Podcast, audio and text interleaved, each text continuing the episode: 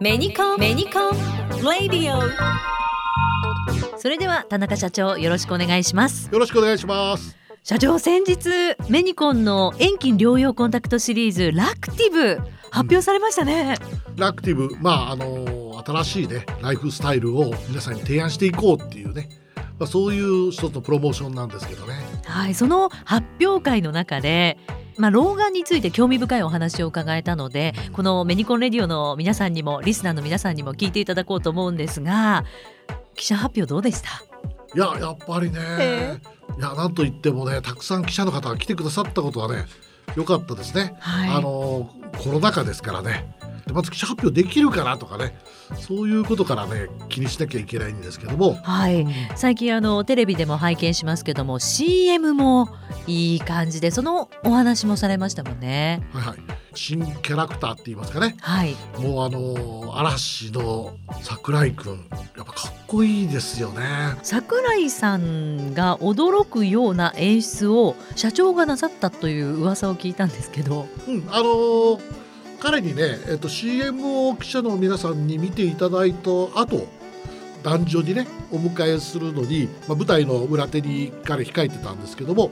じゃあ桜井君どうぞっていうのは本当はね MC の司会の方がやる台本になってたんですけどね、はい、それ面白くないんじゃないのっていうことで、ええ、僕はもうどうせ台の上にいるんでその時には。僕が呼んじゃうよとかっていうことで、え、台本急遽変更させていただいたんですよね。結構それ良かったかなと後から自己評価ですけどね、えー、桜井さんもすごく驚いてらっしゃったと。ね、なんかね社長さん自らやるのはね珍しいですって言われましたけどね。でもその演出で和やかな雰囲気になったという噂も聞いてるんですけれども、まあ、桜井翔さん起用された理由も教えていただけますか？まず年齢を重ねていくとどうしてもその老死っていう症状が人には出てくるんですけどね。そのまずイメージを爽やかなイメージに変えたい、はい、老眼って言われたらね人生終わりみたいに思われたくないっていうこういうことでどんなキャラクターの人がいいかなっていうことをね、まあ、担当部門が一生懸命考えてくれて、まあ、桜井君、はい。まあ、これに決まったんですけどね、えー、うん、かっこいい。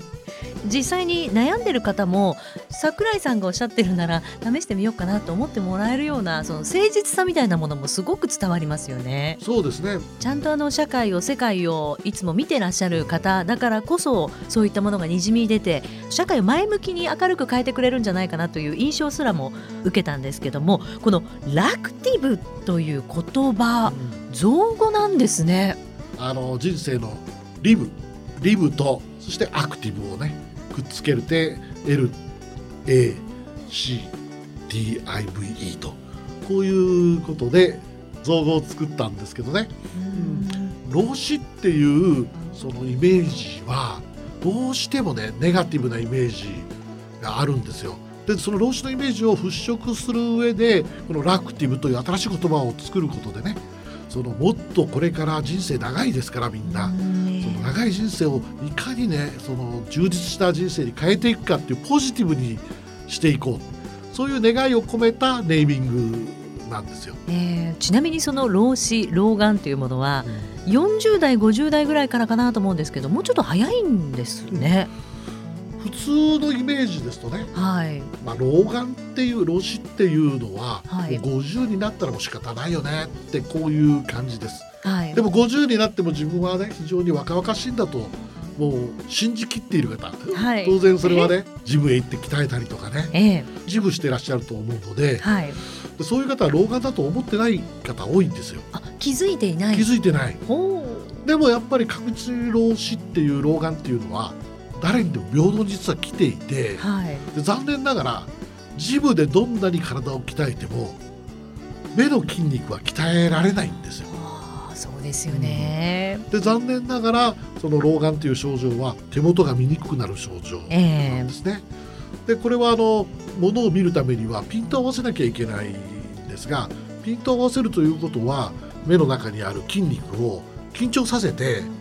そしてピントのね合う位置をずらす変えるという作業をしてるんですね。で実はこの老眼という症状はあの10代が一番調節力というのが高い、はい、強い一番充実している時期なんですが、はい、なんとですね30代ぐらいになってくるとえ10代のもう半分ぐらいの調節力しか残ってないんです。ええ。えしかし30代ですか？しかしはい。まだその残ってないとは言っても普通に生活するには十分すぎるぐらいある残ってるんですね。はでそれが4050になるとさらにその半分ぐらいにまで減ってくると少し老眼を自覚し始めるんです。あええその老眼を自覚し始めるとすごく目が疲れやすくなったりそれから姿勢を悪くして物を見たりしてるのでね。ええ。あの肩こりの原因になったりいろいろな目から来る不定収素って言いましてね。はい。さまざまな症状が出やすくなってる。でもその原因が実は目から来てるということに皆さん気がつかなくて、ええ。まあ、ちょっと疲れたなぐらいでしか対応していないんですね。で時には栄養ドリンクなんか飲んだら調子よくなったっていう人もいらっしゃるかもしれないんですけど実はその原因は目から来てる。っていうことを皆さんご存知ない。ということは今パソコンだったりとかスマートフォンご覧になる方多いので、若い方もそれこそ目の筋肉かなり使ってるってことですよね。そうなんですね。ええ。視覚を見るときに筋肉を使いますからはい。視覚を見る時間が長くなればなるほど眼性疲労をね起こしやすくなってきてはいそれがまあ実は老眼の症状であるということなんです。じゃあ30代でも気づいてない方はいらっしゃる可能性は高いという気づきたことですよね。くないですよ。だって老眼って言われたくないですよ。そうですよね50代ぐらいからというふうにみんな思ってますもんね。これがラクティブという新しい提案で老眼を自覚する前に早めに老眼対策をしておけばはい目の疲れをあまり自覚しないままそのパソコンの仕事やね携帯でのいろんな作業が楽にできますよ。これが新しいメニコンからの提案。はあ早くからしておいた方がいいこともあるということですね。何でも早い方がいいんですよ。まあ、筋肉を無駄に使わせなくて済むという考え方もあるのかもしれないそうですね。あのやっぱり調節力が30代は10代の半分になってるとすればね同じその近くを見る作業をしていても倍のストレスが実は目にかかっているということになるわけですよね。ですから当然10代の時よりも疲れやすいであれば10代の時の状態と同じような状態で戻すことができればそれに近い状態を戻すことができれば疲れは少ないっていうことになるわけですよね。はい、それをコンタクトレンズで実現しようというのがラクティブの考え方なんです。なるほどじゃあ今若いから老眼老視なんて関係ないかなと思っていてもなんだか肩こりがとか最近目が疲れるなっていう方は一度眼科に行かれた方がいいですよね。そうですね。あのマッサージもいいんですけどええ。マッサージは対症療法ではい。やっぱりそのちゃんと原因に対応するっていうことが重要でもしかしたらそれはメガネやコンタクトレンズを使って目の負荷を取ってあげることが肩こりや時にはねドライアイなんていうこともあるんですけどもそういう症状を緩和してくれるかもしれない。うんうんうん。そういう意味で眼科行っていただくとねはい、非常にいいかなと思います。それで CM で桜井さんがまずは眼科へという一言をおっしゃってるんですね。そうですね。もともとコンタクトレンズは高度管理医療機器でもありますけれどもやっぱり原因に対してきちんとした対応をしなければダメだと。うん。それがやっぱり基本だと思うんですよね。いやーラクティブこの考え方素敵だなと思うんですがこれ商品名ではないんですよね？そうですね遠近療養というふうに言っていますがマルチフォーカルといってあまりこう境目のないようなものも含めて遠くから近くまでを見させるための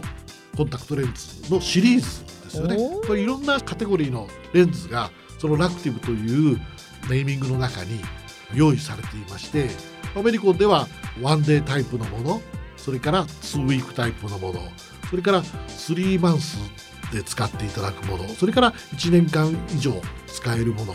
まあ、こういうラインナップをこのラクティブの中にご用意させていただいています。ああなるほどそれは心強いです私も使わせていただいているのでう、んものすごく助かっているのでいろいろこう自分に合ったものをまずは眼科に行ってからですよね。そうですね。やっぱり何が一番その適切に自分の目にあの適用しているのかっていうことは自分ではなかなかわからないのでやっぱり専門家のいる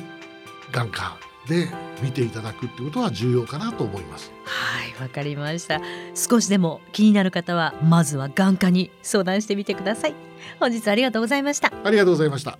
メニコン。どうも桜井翔です。1枚で近くも遠くもアクティブに遠近療養コンタクトレンズならメニコンのラクティブ。あ遠近なんて自分にはまだまだ早いと思ってません？まずは眼科へ。ソフトもハードもメニコンラクティブ。ラクティブに行こう。コンタクトレンズは高度管理医療機器です。